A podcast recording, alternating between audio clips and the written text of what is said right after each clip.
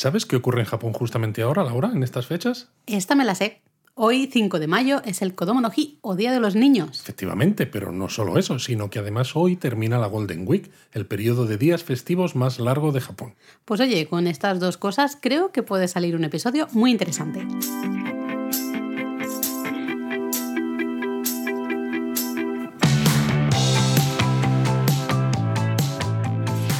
Bienvenidos a Japonesamente, Un podcast sobre cultura japonesa de Lexus, producido por Japonismo. Pues sí, la verdad creo que va a ser un episodio muy interesante porque siempre gusta hablar de fiestas tradicionales y cosas así, ¿verdad?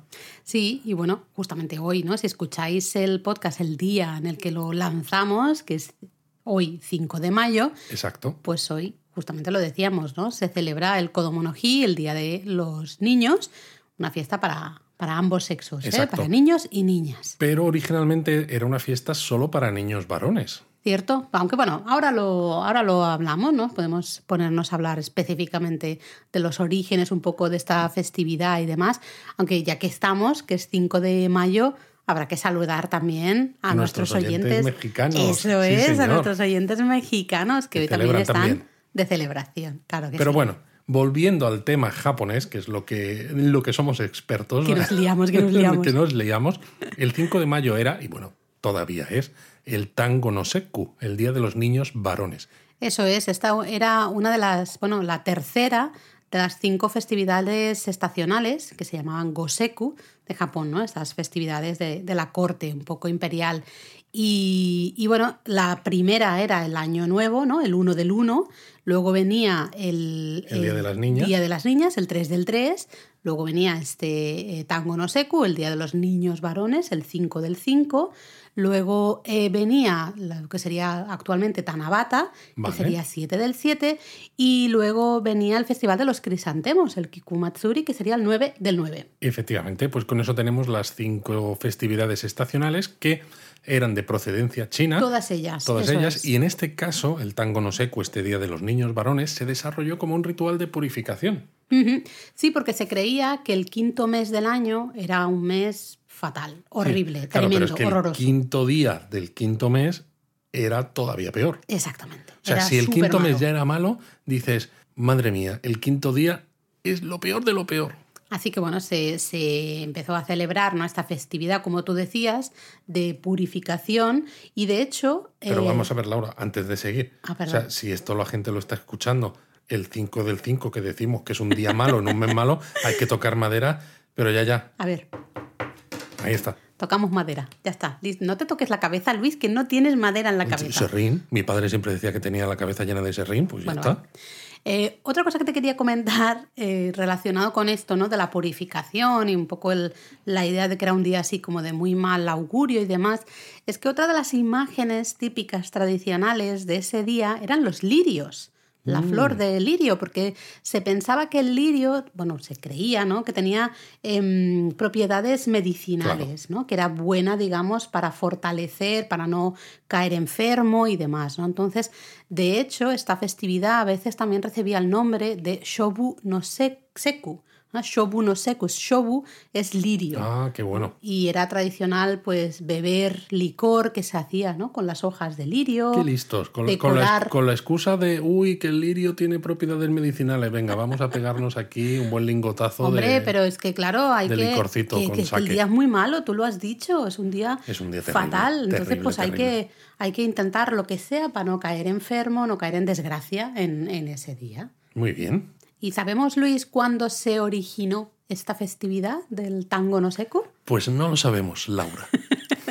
Es cierto, no se sabe a ciencia cierta cuándo empezó a celebrarse esta festividad dedicada a los niños, ¿no? A que los niños crezcan eh, fuertes y, y sanos. Pero sí se sabe que fue durante el periodo Nara cuando se escogió la fecha del quinto día del quinto mes. Es decir, estamos hablando del periodo entre el año 710-794 de nuestra era. Pero no fue hasta el año 1948 que este 5 de mayo, ¿no? el quinto día del quinto mes, fue declarado festividad nacional, ¿no? Festivo nacional. Y, eh, Bueno, entonces- porque fue cuando se promulgó una ley de días festivos de la que hablamos un poquito más en el post de la Golden Week. Exacto. Bueno, luego, si quieres, hablando de la Golden Week, porque claro, a ver, nos hemos liado aquí a hablar del tango no secu. La verdad, Luis, somos un poco desastres. Somos un poco Eh, desastres. realmente el tango no secu, que después, ¿no? que no es bailar 1900 el tango. no es- bueno, si quieres, también, También. está bien. En 1948 se transformó en el Kodomo no Hi, que es la festividad que tenemos en la actualidad. Eh, eh, pone, digamos, punto y final, marca el final de esa Golden Week, de esa semana dorada, de la que si te parece hablamos. Luego hablamos un poquito más. Vale, entonces, pues eso, 1948 sí que se decretó festivo ese día y entonces, claro, como era festivo, pues digamos que se dedicó a todos, a niños y a niñas. Más que nada porque el Día de las Niñas, que también es un Goseku, ¿no? una de estas festividades estacionales, no es un festivo nacional. Exacto. ¿vale? Entonces las niñas, digamos, vale, tienen una festividad solo para ellas, pero como no es festivo nacional, pues dices, "Mm, pobrecitas, ¿no? Pues entonces las metemos junto con los niños. De hecho, sí que es verdad que las tradiciones, las decoraciones de esa antigua fiesta, ¿no? Del tango no seku, eh, la fiesta dedicada exclusivamente a los niños varones, se sigue manteniendo y en las casas, ¿no? En, los, en las familias que tienen hijos varones, pues se siguen observando esas tradiciones y esas decoraciones. Luego hay algunas cosas que se han ampliado Exacto, a para la dar festividad cabida general. también, exacto, a las niñas. Eso es, ¿no? Eh, por ejemplo, hablemos de tradiciones y de decoraciones Tradición. típicas del, del día. Pues la que más probablemente, bueno, dos, ¿no? Por un lado, las familias que tienen hijos varones colocan como unos muñecos, ¿no? Normalmente son imágenes de héroes, así samuráis, ¿no? Grandes guerreros feudales. Sí, o protagonistas de cuentos infantiles también, también, ¿no? ¿no? Al final es un, por ejemplo, es un clásico. eh, un clasiquísimo. Sí, Al final sí, es un sí. conjunto que recibe el nombre de Gokatsu Ningyo, Las- son los muñecos de mayo. Exacto, bueno, muy relacionado con las, las muñecas del Hinamatsuri, ¿no? Justamente. Aunque totalmente diferente, ¿no? Aquí lo que se busca son esas imágenes de, pues, eh, o bien de guerreros o bien de protagonistas de cuentos Exacto. infantiles, cosas que, que puedan agradar a los niños y que también tienen cierta simbología, ¿no? Simbología de valor, coraje, ¿no? Es. De eh, ir hacia adelante eh, sin importar ¿no? los riesgos Fortaleza. o lo que te eche la vida, lo que te ponga la vida en el camino, ¿no? Exacto, y de hecho, por eso también es muy típico que las familias con hijos varones coloquen o bien una armadura o casi siempre es solo el casco, ¿no? Un kabuto, el típico Eso es. casco de guerrero samurái, lo expongan ahí en, en casa, ¿no? Y es- Exacto, antes se ponía, ¿no? Para los jóvenes que iban a la guerra, porque se consideraban eh, elementos muy importantes, el Bueno, casco claro. evidentemente, ¿no? Protege la cabeza, y se suponía que de esta manera les infundía coraje y valor para los combates a los que iban a tener que enfrentarse. Evidentemente hoy en día los únicos combates pues son los combates en el colegio, eh, ¿no? El enfrentarse a pero profesores, ¿eh? exámenes, este tipo de cosas, ¿no? Por suerte, ¿no? Ha Los cambiado. niños no, no, no tienen que ir a pegarse espadazos ni nada de eso. Pero la simbología sigue siendo la misma, ¿no? Eso ese, sí. eh, ese casco de samurái, ¿no? Ese kabuto, pues sigue siendo esa idea de infundir a los niños de, de ese coraje que tú decías, ¿no? Esa fuerza, esa valentía, ese valor, ¿no? Pero creo, de todas maneras, Laura, que ya que te has puesto a hablar de decoraciones Yo, típicas yo. De, de este día tan especial, Sí. creo que no podemos no mencionar quizás la decoración más famosa asociada al Kodomonoji. ¿Cierto? Entonces, supongo que estás pensando en las banderolas con forma de carpa que se llaman koinobori. Claro, no podía ser otra. Pues sí, estas al final, claro, de nuevo, simbología, ¿no? Esto lo, Bueno, lo es que hablamos Japón mucho. es todo muy simbólico Sí. siempre, cada vez que se celebra algo, ¿no? Lo que comes, lo que de, con lo que decoras, todo, todo tiene, Hay un montón de- con simbología auspiciosa. Totalmente. En este caso, claro, las carpas eh, representan la fuerza, ¿no? El coraje también, lo que tú decías de salir adelante a pesar de, de la- de los problemas. Al final la carpa es un, es un pez que puede nadar contracorriente, ¿no? Y consigue al final con fuerza y perseverancia, ¿no? Su, objetivo. Pues, Pues como las los niños, tienen que hacer como Claro. las carpas. Bueno, exactamente, ¿no? Aunque eh, sea una época complicada o lo que sea, pues es sigue nadando, sigue nadando, en plan Doni, pero en plan de con fuerza, ¿no? Y con, con ese valor y con ese coraje. Pero sin final. olvidar de dónde vienen. Es decir, no como Dory. Pobre Dori, déjala, ¿no? Bueno, la tradición de colocar estas banderolas data del periodo Edo, ¿ah? Y en un principio solo se colocaban realmente dos, ¿no? Se colocaba primero una carpa grande de color negro, que se llamaba Magoi, que era la que representaba al padre. Y ya está. Originalmente solo esta. Ah, originalmente solo poníamos sí, una. Sí, en el periodo Edo solo esta. Ostras, vale, en plan de he sido padre y. Y ya está. Y, los demás me dan igual. Aquí el que manda soy yo, yo soy el que va. bueno, iba a decir el que va a la guerra, ¿no? Pero en el periodo Edo tampoco. O sea, soy el que lleva las armas, ¿no? Soy el importante y, poco más.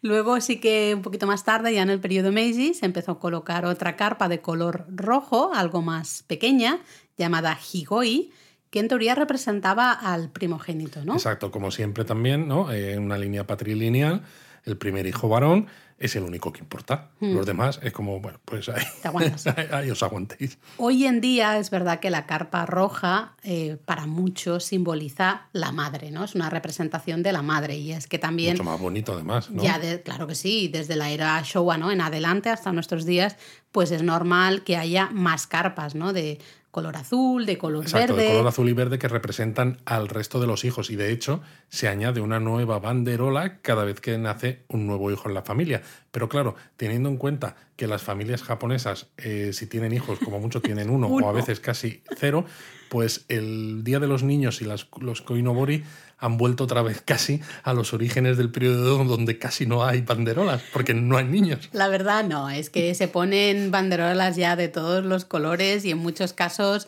eh, puede ser que, que haya más banderolas de las que niños hay en esa, en esa familia y no pasa nada, ¿no? Es, bonito ponerlas. Claro, y también la imagen para el resto de niños de, de, todo Japón, ¿no? En general y hasta del mundo realmente, ¿no? Sí, porque si solo ponen niños de todo Japón tampoco hace falta poner tantas, ¿eh? de verdad que malo eres. Oye, ¿te acuerdas de las banderolas que vimos en Murakami? Claro, hombre, ¿cómo no me iba a acordar?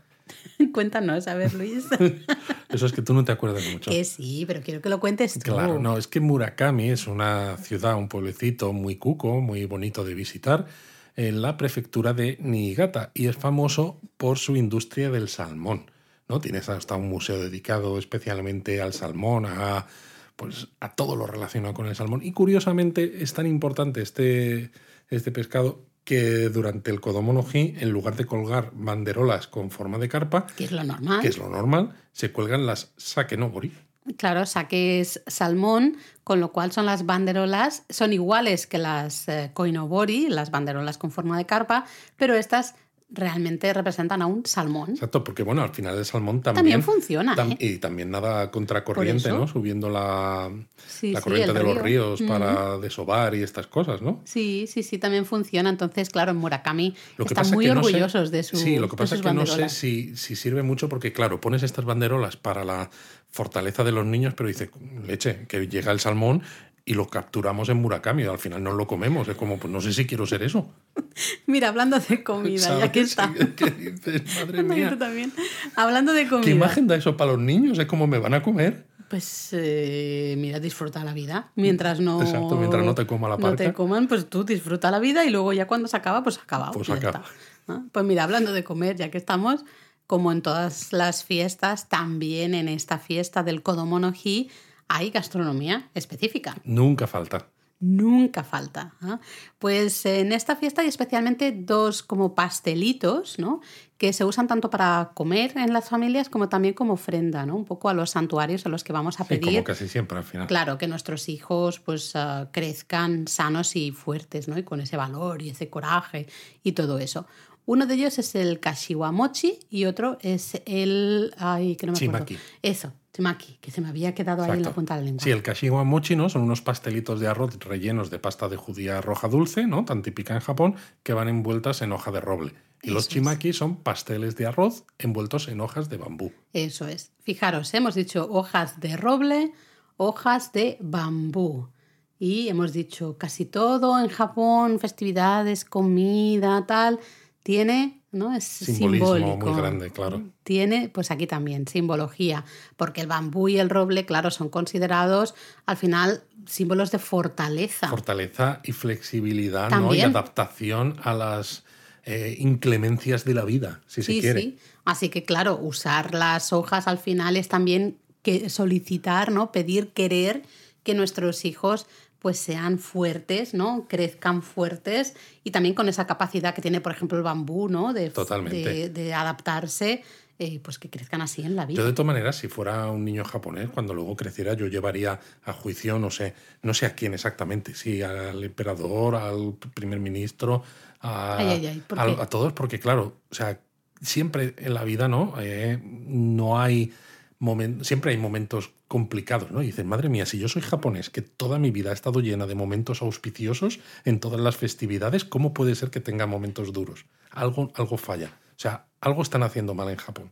No, hombre, porque los hay, pero habría más si no estuvieras tú ahí eh, pues celebrando el, el Kodomonoji, justamente ese 5 del 5, que es ah, No sé, yo creo que hay que cambiar el sushi, el wagyu y todo eso por más cosas de estas con hojas de, de roble y hojas de bambú. Nada de sushi, nada de A ver, a mí el mochi me gusta, el kashiwa mochi y el chimaki, bueno, no están mal, pero sinceramente esto es un secreto entre tú y yo, Luis. Que no, nos oye nadie, ¿no? No, que no se entere nadie. Pero hombre, yo prefiero el sushi o el wagyu, ¿eh? también te lo digo. Claro, ¿ves? Y así, así pasa, que así no va. Claro, no tenemos auspicios de estos japoneses. bueno, también en este día tomamos ese licor de lirio. Esto es no es hiper popular, no sucede en todas las familias, pero sí que si vais de viaje por Japón en estas fechas, sí puede ser que lo veáis, ¿no? Expuesto en algunos centros comerciales, ¿no? De estas grandes superficies, sí suelen tener, ¿no? Las botellitas de licor de lirio que, mencionábamos antes, y de hecho relacionado con el lirio. Pero bueno, si no lo encontráis como el licor de lirio, ¿no? Va mezclado, ¿no? El lirio con el sake y tal, pues bueno, pues bebéis sake y ya está. Ah, vale. Yo pues digo, a ver si es capaz desde de poner una flor de lirio dentro de una botella de sake y dice, ya lo tengo hecho. Pues también es verdad. Si no decir, oye, como el sake es parte de la composición de este licor de lirio, pues si no hay licor de lirio, con beber sake, pues al menos un 60% o lo que sea del porcentaje, pues ya estoy aquí cumpliendo con la tradición. Vale, y pues mira, terminamos la tradición de manera redonda, perfecta. Tú estás con esa botellita de saque, supuestamente licor de lirio, pero bueno, es igual, de saque, y justo las hojas de lirio que no has usado para ese saque, para conseguir ese licor de lirio, las echas ahí en la bañera, en agua calentita, y te das un baño Qué bueno. Y es una manera redonda de terminar el día, porque eso también es tradicional de este día. claro. Claro, recordamos eso, ¿no? Hemos dicho que el lirio se entendía como, bueno, que tenía propiedades eh, medicinales, ¿no? Que era positivo para evitar enfermedades y fortalecer que al mismo tiempo, Qué bueno, pero qué estrés, ¿no? Porque desde que te levantas es los kabuto con no sé qué, los koinobori. Espera, colócalos bien que si no, uh, la liamos. Ahora cómete esto y lo ponemos en no sé dónde. Ahora el lirio con el baño y demás. Y acabas el día y dices, madre mía, yo quiero un día normal. No me digas que no. Pues te digo, yo te digo lo que tú quieras. Bueno, eh, aparte de esta gastronomía, ¿no? de estas decoraciones, que si los cascos, a los kabuto, especialmente las banderolas koinobori, ¿no? que decoran tantos sitios, también hay canciones típicas de esta festividad. De hecho, no vamos a cantar, Luis, yo no me veo capaz pues te iba A decir, ¿eh, Laura? ¿Lo vas a cantar o qué? Mm, no. Eh, tenéis una, un trocito de canción justamente en el post en la web, ¿no? Creo que ahí ponemos una de las canciones más típicas, que es la una en que están comparando, ¿no? Los niños de una familia. ¿Cómo, perdona? Seikurabe. Seikurabe, exacto, ¿no? Y comparan ahí las alturas, ¿no? cuán alto es cada uno y gira en torno a justamente esta festividad. Exacto, échale un ojo porque además lo tenemos tanto escrito en japonés con sus kanji, sus hiragana, katakana y demás, también en romaji, por si lo queréis ver cómo se lee, y también la traducción al español, claro. Habrá que buscar a ver si encontramos un, vídeo y ponemos la cancioncita. Eh, a lo mejor si lo encontramos al final de este episodio se puede, se puede poner la cancioncita. Si no la encontramos, pues nada, ahí se deja. Ahí se deja. Y bueno, si queréis, claro, estáis de viaje por Japón, ya evidentemente este año no, tampoco. Este año no, va a ser el, próximo Kodomonoji. Exacto, estáis de viaje por Japón en estas fechas, pues hay maneras de, disfrutar ¿no? del, del Kodomonoji. Evidentemente podéis comprar esos dulces ¿no? de mochi de los que hablábamos, el kashiwa mochi, el, el chimaki, podéis intentar comprar ese licor de, lirio, ¿no? de, lirios, em, pero es más difícil ver las exposiciones un poco que hacen las familias en sus casas, porque evidentemente eso es privado, ¿no? A veces sí que se puede ver a través. Hay algunas familias en los. Madre mía, Laura, ¿qué giro estás haciendo? ¿Por qué? Porque estás dando unas vueltas, yo creo, no, porque estoy dando ideas de cómo disfrutar del Kodomo no Hi cuando uno está de viaje por Japón. Y digo que los kabuto, por ejemplo, hay algunas familias, especialmente en entornos rurales, que sí que los ponen, los exhiben como de puertas hacia afuera. Eh, se pueden ver a través de a veces de, em, de las ventanas y demás, ¿no? Pero es más difícil. privado. La manera más fácil de ver ¿no? decoraciones o de disfrutar de la festividad del Kodomo no Hi es ver las banderolas Koinobori. Pues a eso me refería, que querías decir que la manera más fácil de disfrutar del Kodomo no yendo por Japón es ver banderolas Koinobori y estabas dando unas vueltas, las familias. Ay, porque estoy paseando mentalmente por Japón y estoy pensando, me voy a comer un kashiwa mochi y voy a tomar un sorbito del licor este del Claro, pero es muy complicado porque no sé qué. Bueno, al final Koinobori es lo más fácil de ver por todo el país, pero hay sitios donde es mucho más fácil todavía de lo normal. Sí, porque vais a ver Koinobori en jardines, en terrazas, ¿no? En las casas de, la gente. O muchas veces en, ríos y canales. Claro, pero ahí ya te tienes que desplazar ¿no? a ese lugar para verlo. Me refiero, tú paseando por una ciudad random. Pero me refiero a una ciudad random, como muchas veces hay pequeños canales en el centro de la ciudad, a veces hay eso, Koinoboris, ¿no? Colgados de un extremo al otro de ese flujo de agua, ¿no? Que es pequeñito y dices, ah, mira, pues he visto unas koinobori sin que esperase verlas eh, simplemente claro, porque, al tener esos canales de agua, ¿no? Esos ríos, esos arroyos, claro, es el lugar donde están las carpas, ¿no? La imagen eh, queda muy, muy bonita. Pero bueno, también en, en, Tokio, en la ciudad de Tokio, podéis ver mm, montajes, por decirlo de una manera, de Koinobori súper chulos. Sí, a mí uno de los que más me gusta, ¿no? Es el de la Torre de Tokio, precisamente, mm. que cuelgan 333 Koinobori. Anda, qué número más, más curioso. Sí, no es al azar, es porque no es porque tenga 333 hijos el arquitecto de la Torre de Tokio, sino pobre hombre, sino porque la Torre de Tokio mide 333 metros de alto. ¿Cómo que pobre hombre? ¿No estás contento tú con tu, con tu hijo? Claro, estoy contento porque Multiplícalo tengo por 333. 333 felicidades, hostia, no sé. Bueno, eso. Eh, que, en los momentos buenos sí, pero no en el recto. que te he liado. 333. Uy, cuesta decir esto. 333 Koinobori. Esto es como lo del médico, diga 333. no, no puedo. Por los 333 no puedo, ¿eh? Metros pero, pero de alto qué lo repites si ya lo he dicho yo, Laura? Porque me gusta vivir al límite, al límite, Luis. Otro lugar, aparte de la Torre de Tokio, tenemos la Torre eh, Tokyo Skytree. Y justo en la zona de, del Solamachi, lo que sería como el centro comercial, también sobrevuelan, se ponen ahí unas mil banderolas, ¿no? Unos mil koinobori también, súper, súper. Pero bueno, puestos a grandes cifras, si nos vamos a Tatebayashi, en la prefectura de Gunma, ahí celebran el Koinobori no Sato Matsuri, un festival eh, específico de estas fechas, y en 2005 entró en el libro Guinness de los récords porque colgaron 5.000 Koinobori. Alay. Es como 5.000. Aquí ya sí que no voy a decir que el organizador tenía 5.000 hijos porque dice imposible. 5.000 veces felicidad. Sí. 5.000. Eh, de hecho, mm, creo recordar que leí que en algunas ediciones ah, ya mm, siguientes, pasadas de ahora, digamos, eh, habían hasta alcanzado 6.000 Koinobori. ¿eh? O sea que tela, tela. Impresionante. En el libro Guinness ahí de los récords.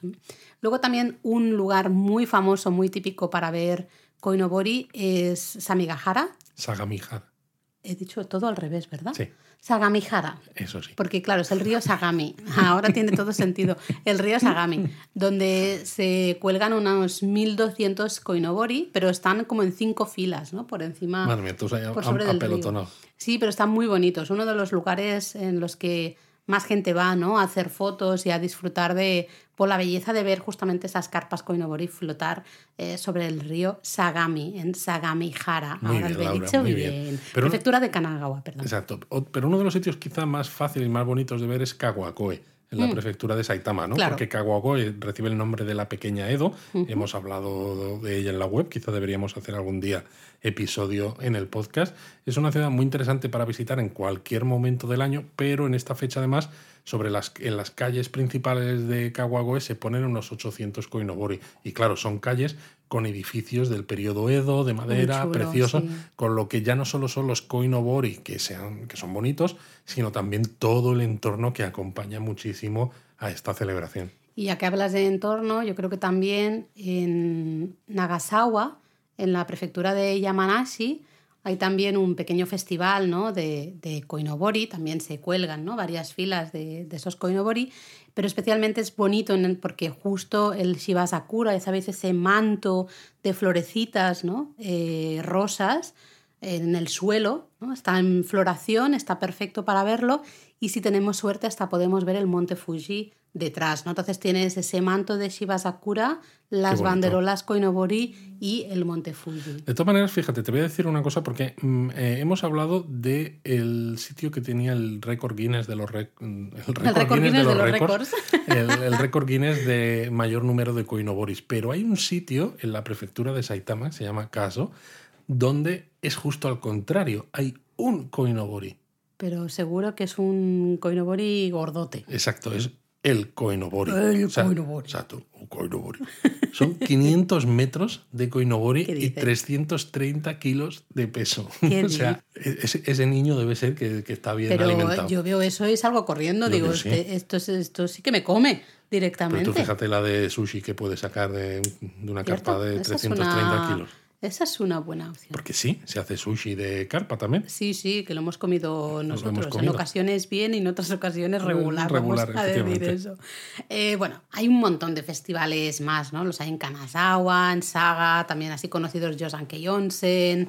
eh, un montón en, en varios sitios por todo Sí, Japón. En la web, de hecho, tenemos alguna lista así de los tenemos. más destacados. Pero vamos, yo creo que si hemos empezado hablando del Kodomo no Hino, pues para cambiar, pues vamos a empezar a hablar ¿no? de el primer día del principio de esa Golden Week, porque el Kodomo no Hi es el final, ¿no? Sí, hemos empezado por el final. Bueno, pero porque, porque es una es- festividad claro. como muy tradicional, muy bonita, muy típica, pero claro, ya que es ese, ese punto final de la Golden Week, igual merece la pena dar un poco más de información acerca de esta semana. Sí, porque hemos hablado, ¿no? Justamente, es Semana Dorada, hemos mencionado, semana de, de festivos nacionales, pero no, os hemos, no hemos dicho nada más, no hemos puesto un contexto, así que bueno, vamos a hablar un poquito de eso. La idea principal tras la Golden Week, ahora si queréis hablamos un poco de los orígenes, ¿no? Pero así como reflexión, creo que realmente es la demostración de que Japón tiene un problema con las vacaciones, que los trabajadores... O más bien no- con la falta de. Exactamente, ¿no? Los trabajadores no toman vacaciones. En muchos casos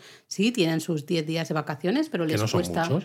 No son muchos y encima la gran mayoría nunca se los toma seguidos, sino que van tomando un día aquí, un día allá. Exacto. Sí, pero también cosa, porque ¿no? muchas veces no hay momentos en los que el empleado está enfermo Mm. y se toma uno de esos días de vacaciones pues para poder quedarse en casa. Sí, sí, sí, es bastante habitual porque en muchos casos no hay días, ¿no? De, eh, por enfermedad o... Sí, o por enfermedad según la legislación no hasta el tercer día creo que es no empiezas a Y- cobrar. hasta por temas pues, eh, de conciliación, ¿no? Algún problema también a veces doméstico, ciertas cosas. Es habitual en Japón tomarse los días de vacaciones. Entonces mucha gente dice, no me los gasto porque si los necesito, los tengo que, que tener ahí. Claro, ¿no? pero Japón además tiene la tradición, esta tradición en el sentido no bueno, ¿no? No como el Komodo no, sino malo, de que a veces hay un exceso de trabajo Sí. y, y llega a haber incluso la muerte por exceso de trabajo, ¿no? Sí. El karoshi.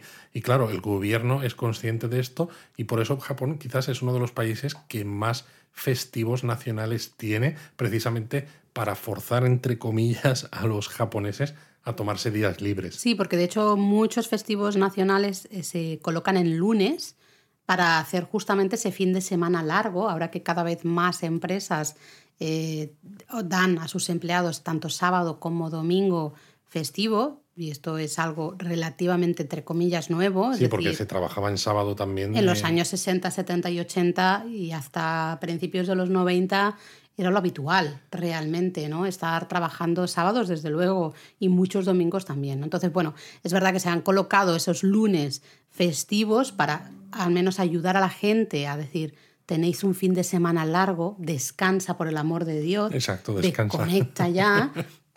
Que a lo Pero mejor bueno. de eso podríamos hacer un episodio. Sí, de- también. ¿no? Pero es curioso, ¿no? Porque incluso hay japoneses, ¿no? Que lo he visto, lo he leído recientemente, que incluso se quejan de que la Golden Week es demasiado larga, ¿no? Que desconectan demasiado. De hecho, esto se oyó mucho en 2019. Sí, la Golden Week más larga. Pero claro, antes de hablar de la Golden Week más larga, habría que hablar primero de qué días forman parte de la Golden Week y antes de eso de cuáles son los orígenes de la Golden Week. Bueno, pues el origen fácil, realmente, bueno, entre comillas, porque es muy reciente, ¿no, Luis? Es muy, muy reciente, sí. Decíamos hace un rato ¿no? que en 1948 se promulgó una ley nacional de días festivos que declaró nueve fiestas nacionales para, pues eso, ¿no? Para tener días marcados, días de relax, ¿no? De descansar marcados por el gobierno. Pero de estos, de estos días que marcaba la ley, muchos de ellos se concentraban en la semana que va de finales de abril a principios de mayo. Mm. Y bueno, no todos los días eh, son festivos entre estos días, pero claro, entre que alguno cae a lo mejor en sábado, en domingo, que, son días festivos, ¿no? Mm. Que algunos japoneses dijeron, oye, pues mira, ya que hay estos días festivos, pues alguno de los que tengo, pues de los normales, de Me gasto un día de vacaciones y tengo a lo mejor cinco. Y tengo cinco. Y mm. también el hecho de que empresas empezarán a decir, pues oye, pues voy a cerrar estos días, ¿no? Porque ya que voy a tener pocos empleados en la oficina y que van a estar con la cabeza en otro lado, pues mira, pues cierro durante sí, esta o el semana. negocio es temporada baja, digamos, ¿no? Y se puede. De hecho, eh, muchas empresas, especialmente ¿no? del sector ocio y entretenimiento, vieron que en estos días festivos empezaban a aumentar sus ingresos, ¿no? que se veía, vieron claramente un, incremento en el número de japoneses que disfrutaban de esos días festivos. Pero lo curioso es que no se llamaba Golden Week al principio, pues había un montón de días festivos y ya está, pero en 1951 se estrenó una película en estos días precisamente, ¿no? Y pues tuvo un éxito brutal, ¿no? Tuvo una recaudación de taquilla que era la más alta de la productora que había tenido nunca, y fue como, madre mía. O sea, así que resulta que realmente los japoneses en esta semana parece que están disfrutando de, están disfrutando del relax, ¿no? Y el director ejecutivo de la productora, ¿no? Pues acuñó el término Golden Week para esta semana, ¿no? Tomando como concepto un poco el Golden Time, así lo que sería los momentos de la radio de mayor audiencia. Pero él lo creó también, de todas maneras, como una idea casi de marketing, ¿no?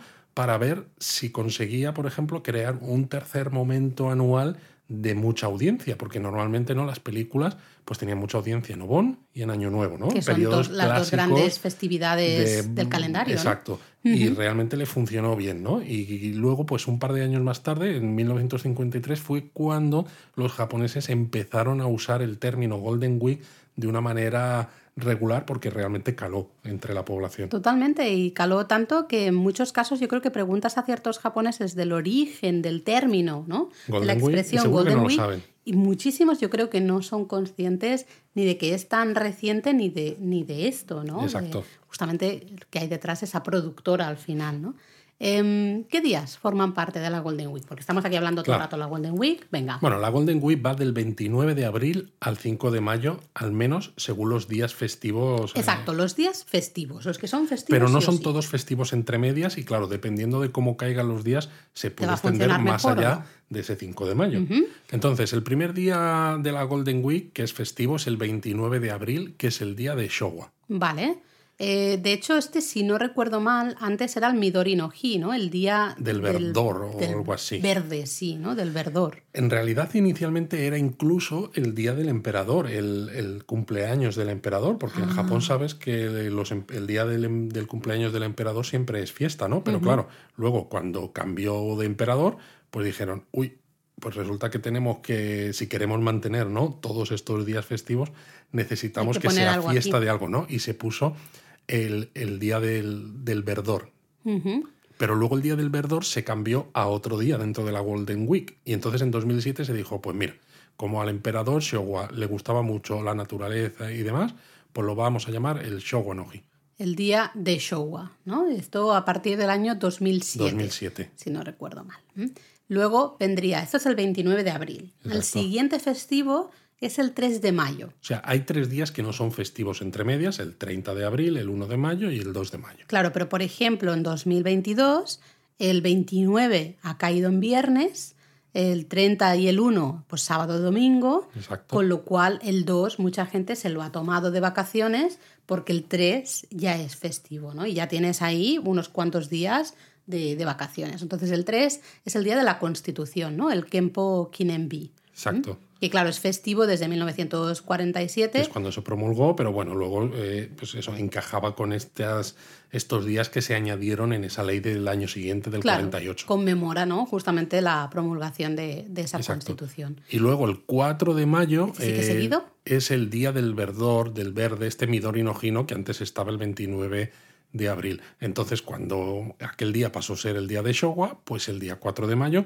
pasó a ser el día del verdor, pero anteriormente había sido la fiesta del pueblo, ¿no? Eh, una fiesta que la habían puesto ahí por- porque sí. Bueno, porque, Porque caía querían- bien. no, Porque claro, si querían no, el tener 4 tres- era, eh, no era festivo y eso no, Efectivamente. no Entonces iba dicen, bien. oye, pues si el 3 y el 5 son festivos, pues si añadimos una fiesta el 4, Ya tenemos hacemos tres tres días. días seguidos Claro. como poco. Pues venga, pues vamos a inventarnos una fiesta el día del pueblo. ¡Ay, qué bien! Y luego pues pasó eso, ¿no? Al día del verdor, ese Midori no Hi.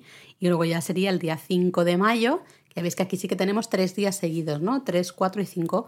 5 de mayo, que es el que hemos hablado, ¿no? El Kodomo no Hi, que ya sabéis, antes era solo exclusivamente Tango no Seku, dedicado exclusivamente a los niños varones, pero justo en 1948, pues sí que ya se convirtió en el Kodomo no Hi para dar cabida a niños y niñas, ¿no? Para buscar la fortaleza y la felicidad de niños y niñas. Exacto. Pero decíamos antes que en 2019 fue la Golden Week más larga. O sea, para hacer un spoiler así, eh, tuvo 10 días consecutivos de fiesta. Yo recuerdo que se armó bastante. Se armó bastante por eso, porque era como, pero Dios mío, ¿qué hacemos con 10 días seguidos sin ir a la oficina? 10 Leía mucha gente preocupadísima. con mi familia. Las empresas preocupadas diciendo, pero ¿cómo que voy a tener a mis empleados 10 días fuera de la oficina?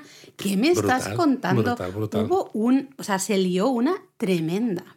Pero ¿por qué fue la, la Golden Week más larga? Bueno, eh, para los que no os acordéis de qué pasó en 2019, fue un año histórico en Japón. Muy importante. Fue el año que subió al trono Naruhito, el nuevo emperador, porque su padre, Akihito, había abdicado. Entonces esa entronización se llevó a cabo el 1 de mayo de 2019, que fue declarado como fiesta nacional.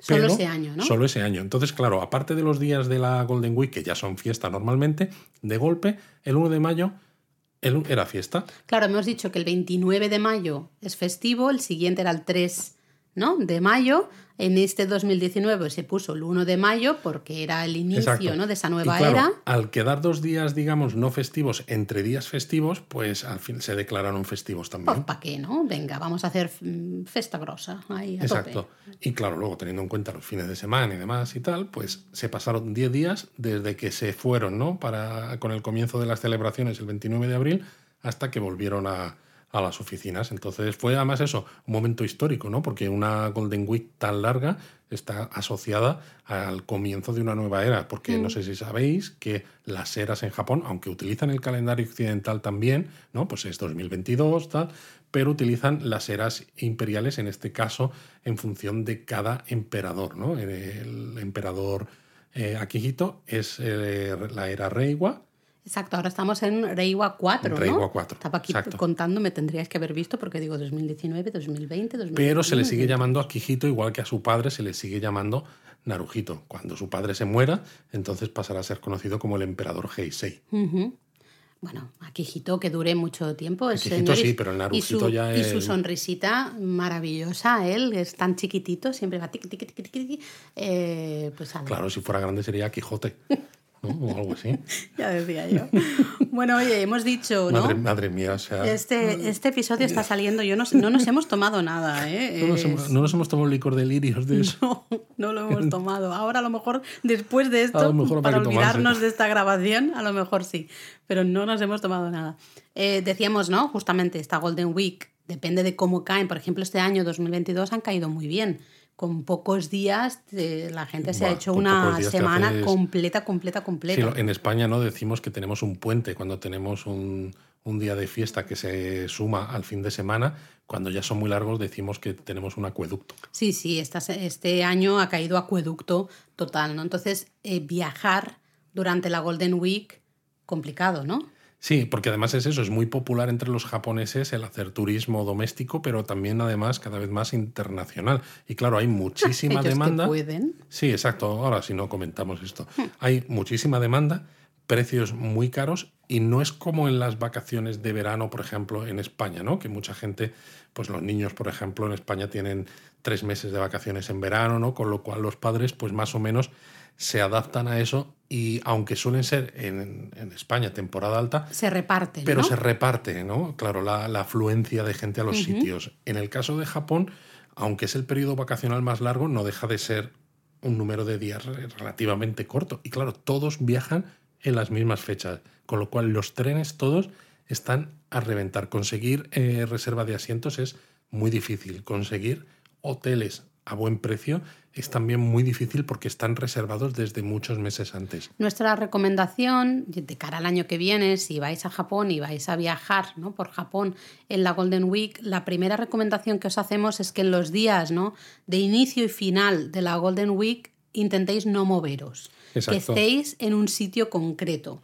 Exacto, si por ejemplo en vuestro viaje no incluye varios días en Tokio porque queréis explorar más la ciudad, que os aseguréis de que alguno de esos días ¿no? De que empieza o termine la Golden Week. Estáis en Tokio. Estéis en Tokio. Y ya en todo caso viajáis a Kioto, por ejemplo, pues a mitad de, la Golden Week, si no podéis esperar más, ¿no? Pero en mitad de la Golden Week será más fácil encontrar esos billetes que no justo los días previos porque los japoneses quieren aprovechar la Golden Week al máximo, entonces viajan mucho, sobre todo el primer día, y hmm. viajan mucho para volver a sus lugares de residencia el último día. De hecho, esto lo comentábamos, creo, si no recuerdo mal, cuando. Uy, no sé qué me ha pasado, yo hablo fatal. Si no recuerdo mal, cuando hablábamos de la festividad de Lobón que también hablábamos ¿no? que hay mucho movimiento de gente y que se, ¿no? intentamos evitar eh, justo los días en los que los japoneses se están desplazando, ¿no?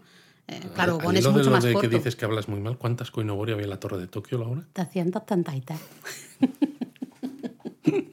Esto no está quedando serio, Luis, dame el favor, por favor. Bueno, total, que si vais a viajar Golden Week, simplemente paciencia e intentar evitar los días de grandes movimientos de japoneses. Exacto. Y, ¿no? y comentábamos como curiosidad ¿no? que cada vez les gusta más viajar internacionalmente. ¿no? Mm. Este es en 2022 la primera Golden Week que hay sin estado de emergencia en Japón desde que comenzó la pandemia y ha aumentado un montón el número de viajes internacionales. De hecho, algunas de las agencias de viaje japonesas han comenzado también a gestionar grupos de viaje hacia Hawái e islas así que a los japoneses les encantan y claro, nosotros como turistas no podemos entrar a Japón. Tú estás viendo las fotos, Pero ellos están viajando por donde les da la real sí, se han hecho un poco virales, entre comillas, ¿no? Ciertas imágenes del aeropuerto de Narita, el aeropuerto de Haneda, con grandes grupos, grandes aglomeraciones de japoneses pues dispuestos a pasar esa Golden Week en Hawái, ¿no? Especialmente Sobre todo donde se ha recuperado ahora en este 2022 el turismo, ¿no?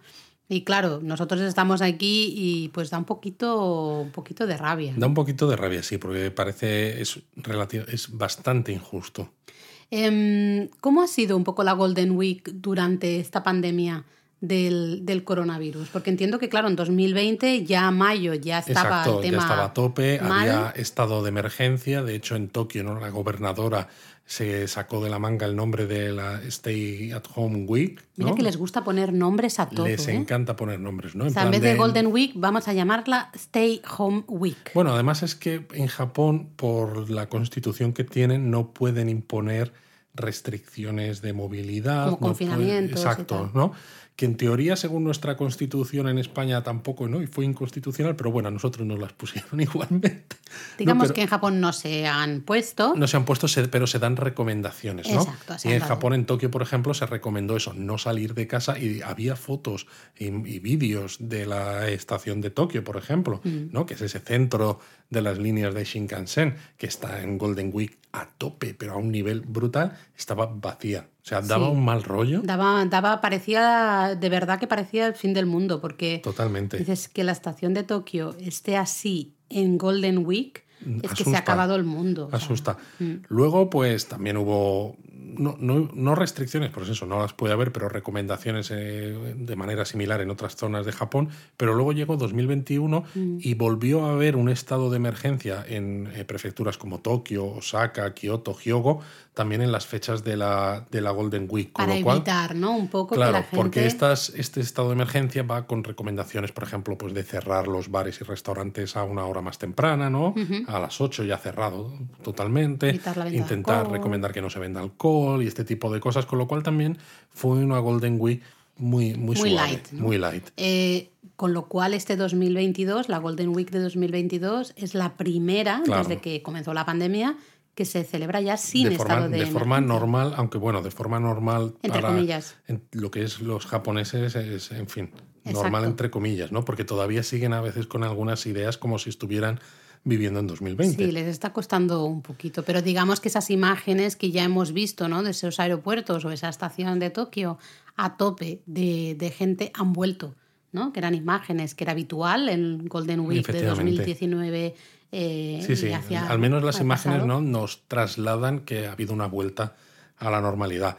Digo que son a veces un poco peculiares porque, claro, hay, aprovechando que la Golden Week son varios días seguidos festivos, hay varios festivales y eventos especiales en Japón que se celebran precisamente en estos días festivos, ¿no? Y uno de ellos, por ejemplo, que es precioso, es el Festival de los Cerezos en Flor de Hirosaki, ¿no? Al norte de, de Japón, en, al norte, en sí, la zona Hirosaki de Tohoku. está muy cerquita de Aomori, Exacto. es decir, en la punta, ¿no? Más así como arriba al norte de la isla principal, ¿no? La isla Preci- precisamente. de Honshu. Y claro, al estar así más al norte, los cerezos florecen más o menos coincidiendo con la semana de celebración de la Golden Week y en el Parque del Castillo, ¿no? además un castillo de los originales, pues se ilumina de noche, los cerezos también, queda muy bonito, pero justo este año, fíjate, ¿no? O sea, tienes a los japoneses viajando en la Golden Week como locos por Japón y al extranjero, pero para ir al Festival de los Cerezos en Flor de Hirosaki tienes que registrarte previamente para lle- llevar un certificado ¿no? que diga que estás bien de COVID y demás. Y dices, madre mía, que es al aire libre encima. Sea como fuere, es un festival al que nosotros tendríamos que haber estado en Exacto, el año porque 2020. Coincidía, nos coincidían Teníamos fechas. ya, estaba, este sí que estaba en el plan, íbamos, Teníamos los billetes. íbamos a una boda eh, a Japón. La boda se ha celebrado y al final no hemos podido No ir, hemos podido claro. porque no nos dejan. Eh, pero bueno, un abrazo a los novios desde aquí.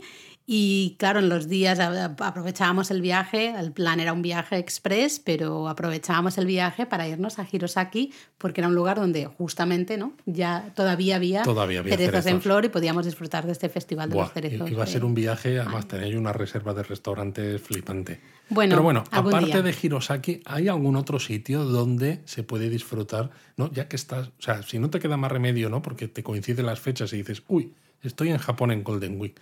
Pues bueno, a lo mejor podéis disfrutar de algunos festivales o celebraciones especiales, ¿no? Tenéis, por ejemplo, la Feria de Cerámica de Arita, que está en la, en la isla de Kyushu, que es la mayor feria de cerámica de Japón, con más de 500 fabricantes, ¿no? Que tienen puestos donde se vende cerámica y demás, a lo largo de una calle de unos 3 kilómetros de largo. Me muero, o sea, me da algo. ¿Te lo quieres comprar todo? Todo. O sea, de solo de pensarlo ya estoy comprando. Ya estás comprando. Mentalmente yo ya estoy comprando. Ya o sea, comprando. imagínate si llego a ir, me muero, me da algo.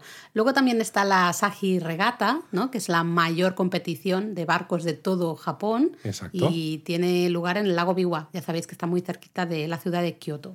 Exacto. Luego en Odawara, por ejemplo, tenéis el festival Hojo Kodai, ¿no? que se hace alrededor del castillo con una exhibición de artes marciales, con personas vestidas pues a la manera de la época feudal. Luego también tenemos la Feria de los Tulipanes de Tonami, ¿no? Un festival anual, pues alrededor justamente de esta flor, ¿no? De los, de los tulipanes, aunque también hay muchas otras eh, flores. De hecho, hay 3 millones de tulipanes en este parque, ¿no? Cerca de, de Takaoka, en, en Exacto. Tonami. Una Exacto, en la barbaridad. prefectura de Toyama. Toyama. Luego tenéis, por ejemplo, el festival de Hamamatsu, ¿no? Hamamatsu, alguna vez nos habréis escuchado hablar de que ñom, tienen ñom. guiosas muy ricas. Pues además, en estas fechas de la Golden Week, tienen un festival con enormes cometas que compiten durante el día sobrevolando las dunas de arena de Nakatajima. Que también hay dunas de arenas aquí. Muy, muy chulo, no son sí. en Totori. Son unas dunas un poquito, creo, más chiquititas que las de Totori, pero igual de también impresionantes. Pues claro, son unas 100 cometas en total, ¿no? De tamaño bastante grande, pero luego encima eso por el día. Pero luego por la noche hay desfiles y demás. Es, fiesta. eh, mm, fiesta, Además fiesta. mola, porque las cometas, claro, visualmente los diseños de las cometas eh, japonesas son muy diferentes a, a las cometas que estamos acostumbrados nosotros aquí, ¿no? Con lo cual, no sé, tiene que ser, tiene que ser chulo. Y luego está el, el Hakata Dontaku, ¿no? Que es uno de los mayores festivales de todo Japón, realmente. Exacto, Se más de dos millones de visitantes. Qué barbaridad. Al menos en la época de antes de la pandemia. Eh, Fukuoka, Exacto, Fukuoka. y hay desfiles, escenarios, ¿no? Con un montón de Sí, representaciones. y una cosa muy curiosa, ¿no? Que son los coches de flores, los Hana Jidosha, ¿no? Que son como coches o medio autobuses que van ahí totalmente llenos de flores y con colores y demás que circulan por la ciudad. Bueno, es una, una cosa muy loca. la tarde, ¿no? Una cosa muy loca. Bueno, hay muchísimos más, ¿no? Hay al final más, en la web tenéis también unos cuantos mucha ejemplos. información, pero es eso, al final la recomendación, oye, disfrutad de estos festivales, de estos eventos especiales y, así evitáis un poco el transporte, ¿no? En los días justo de más movimiento, ¿no? De, al principio y al final de, de esta Golden Week. Pero claro, si hablamos de la Golden Week, yo creo que hay que hablar también un poco de qué pasa cuando acaba la Golden Week. Y me explico, porque Japón comienza su año fiscal en abril, ¿no? Claro, es que aquí hay mucho tema. Es que hay mucho tema. Comienza el año fiscal en abril, lo que implica que la incorporación de nuevos empleados a las empresas ocurre siempre el 1 de abril. Los colegios, las universidades, todo Empiezan curso el 1 de comienzan el curso el 1 de abril. Y cuando estás casi recién empezado, que no llevas, pues eso, ni un mes, el 29 de abril, zas, te llega la Golden Week y tienes casi una, bueno, una semana entera de días de desconexión. Además, hay que decir que justo, ¿no? Eh, tú has dicho eh, los cursos, las empresas, todo empieza el 1 de abril. También es esa época en la que florecen los, los cerezos, que tienen una vida muy corta, ¿no? Es como muy efímera. Se terminan los cerezos y luego ya al poco tiempo tú has empezado tu trabajo, has empezado el curso y luego tenemos la Golden Week. Claro, cuando se acaba la Golden Week, es que lo estoy viendo, nos da la depresión a todos. Te da una depresión brutal porque, claro, eh, hay muchos cambios en la vida, no sabes muy bien eh, cuál es eh, tu, tu situación, ¿no? Cuál es tu puesto, ¿no? En esa vida y surge lo que se llama la enfermedad del mes de mayo. Exacto, ah, el Gogatsubyo, la enfermedad del mes de mayo, que sería un poco como la depresión poco postvacacional. Sí, es un poco parecido a lo que es la pos- depresión postvacacional. Pero sumado- pero sumado el hecho de que te viene en un momento en el que has hecho cambios muy grandes en tu vida, ¿no? Que como un nuevo en un curso, camino como nuevo, ¿no? Mm. un nuevo trabajo y tal. Y solo has tenido un mes para, digamos, adaptarte a esos cambios y luego es como, ala, una semana entera de desconexión. Entonces, cuando vuelves, dices, ¿dónde estaba yo? Eh, ¿Cómo Y me enfrento si- a esto? Y hasta, y hasta también, aparte de eso, que también, eh, también puede pasar de que tienes como esa, cuando empiezas un trabajo, ¿no? Eh, puede ser que vayas con esa energía de Claro, con muchas empiezo ganas. mi nuevo trabajo, Y- y- empiezo y mi te nuevo parte, curso. Te rompe todas esas energías. Claro, y luego vuelves y tienes un montón de semanas en las que tienes que estar currando. La rutina, ¿no? Ya se empieza a hacer como muy real. Ya esa emoción de que empiezo nuevo trabajo, que empiezo nuevo curso, como que se va. Encima tienes los recuerdos de esas vacaciones en Hawái que te has pegado en esta Mm. Golden Week, maravilloso, y entonces vuelves a la vida real y, y dices, pero ¿y esto? ¿no? Es y te tremendo, da la pero es que claro, al final la Golden Week no es una desconexión demasiado profunda en un momento que es de gran importancia, en un momento crucial, lleno de novedades en las vidas de los japoneses, ¿no? Mm. Por eso la enfermedad esta del mes de mayo es especialmente dura entre los recién licenciados, Sí. porque son los que tienen un cambio muy grande, ¿no? De pasar Claro. a estar en la universidad buscando trabajo a tener que adaptarse al mundo corporativo. Sí, además, bueno, claro, eso puede sorprendernos un poco a todos, pero en Japón tradicionalmente las empresas han hecho como las, las yo lo llamo las contrataciones en masa, ¿no? Las grandes contrataciones durante el último año, desde el tercer año de, de carrera hasta el, ¿no? el último año de universidad, eh, los estudiantes están pasando procesos de selección, eh, es. todas sus entrevistas y demás, para luego ser contratados todos, todos empezar a trabajar, pum, así, juntos el día 1 de abril, ¿no? En ese 1 de abril, todos los nuevos eh, trabajadores acuden a las empresas, les hacen sus formaciones, sus orientaciones y ya les van colocando en los diferentes puestos, ¿no? los diferentes departamentos. Es algo que para nosotros a veces nos sorprende porque aquí no estamos acostumbrados a este sistema, ¿no? Tan así de mm, durante los últimos años de carrera estás haciendo todos los procesos de selección para el 1 de abril todos comienzan entrar. A la vez. Y si no entras el 1 de abril, en muchos casos lo que hacen los estudiantes es dedicar ese año a seguir estudiando para justamente no caerse de esa rueda, ¿no? Porque claro, se han quedado fuera del proceso, tienen que seguir como estudiando para y conseguir... te queda un año entero para que vuelva a haber otra vez, ¿no? El, el momento de comenzar en la empresa. Eso es. ¿qué, está pasando? Y claro, pensad que venimos, ¿no? En estos licenciados, venimos de la universidad, hemos sido súper felices, eh, disfrutando de la vida, mogollón, y de golpe el 1 de abril, ¡pum! entra en el, además la ropa que te tienes que poner ¿no? para esos procesos de contratación el día 1 de abril, vestido de cierta manera con ese traje que parece que vayas a un funeral. Todo es como muy...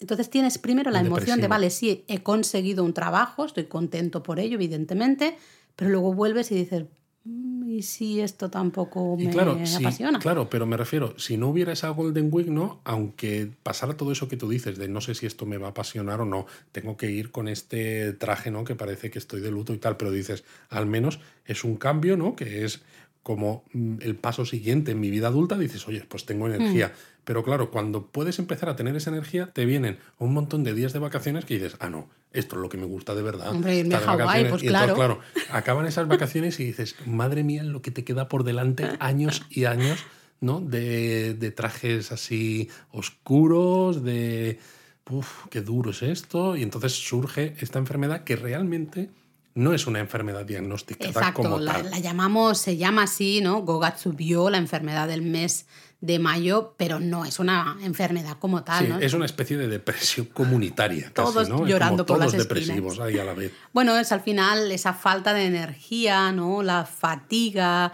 un poco la insatisfacción. Incluso la inseguridad por las elecciones que se han tomado en la vida, ¿no? En plan de pues, ¿Qué hago en esta empresa? Exacto. ¿Realmente estoy feliz en esta empresa? He, tomado una buena decisión porque hasta, hasta este momento no podía tener opciones, pero ahora ya estoy aquí. Y, uf, sí, y claro, además esto podríamos hablar también en otro episodio, ¿no? Pero tal como funciona el sistema ¿no? corporativo, el sistema laboral un poco lo japonés, en que si no entras el 1 de abril a veces ya te caes de esa rueda, es muy difícil encontrar un trabajo de, regular, ¿no? Con unas condiciones buenas, etcétera, etcétera, claro, dices, es que no lo puedo dejar porque entonces no me van a contratar en otro sitio. No, y, y, se juntan todas estas cosas. Y bueno, al final pues se afronta esto pues eh, con alguna vitamina, quejarse un poco aquí y allá y básicamente... Seguir para adelante, no queda otro. El gambari más. Exactamente, seguir para adelante y, y, ya está. Sí que es verdad que los, yo creo que en los últimos años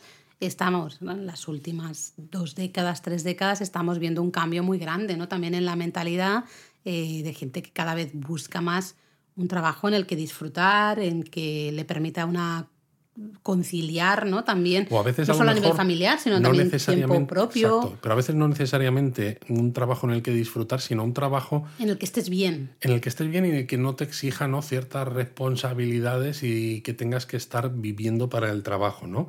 Que por eso surgen tanto los fritters, ¿no? Eh, o gente que busca trabajos a tiempo parcial o cosas así, no para seguir teniendo tiempo para hacer otras cosas. Sí, eso se está viendo un gran, un gran cambio, ¿no? Así que bueno, recomendación final, si tenéis relaciones ¿no? de, de, de trabajo especialmente con japoneses, pues la segunda semana de mayo no les deis mucho la lata. Y eso, pobrecito. Porque la gran mayoría están un poco con la bajona esta de después de la Golden Week, de Hawái. Y... Pero vamos, al final, Laura, entre que empiezan el año fiscal en abril, que le viene la Golden Week a finales, que luego la bajona de la enfermedad del mes de mayo, ¿cuándo empiezan a trabajar? Bueno, realmente finales de mayo, yo creo. Pues, pues, pues Junio. Al, final no hay que deprimirse, casi deberían estar contentos. Ya, pero hijo, claro, tú imagínate después de... No, no, yo lo entiendo, yo lo entiendo. Pobrecitos. La depresión esta vacacional es muy dura y más en, en, según qué casos, más todavía. Así que esperamos que hayáis disfrutado ¿no? de este episodio sobre el Kodomonoji, que hayáis aprendido más acerca de cómo se celebra y sobre todo también de la Golden Week, para poner un poco en contexto esta semana tan famosa de vacaciones de la que a veces no se habla mucho, ¿verdad? Así que... Cierto. Mátane. Mátane.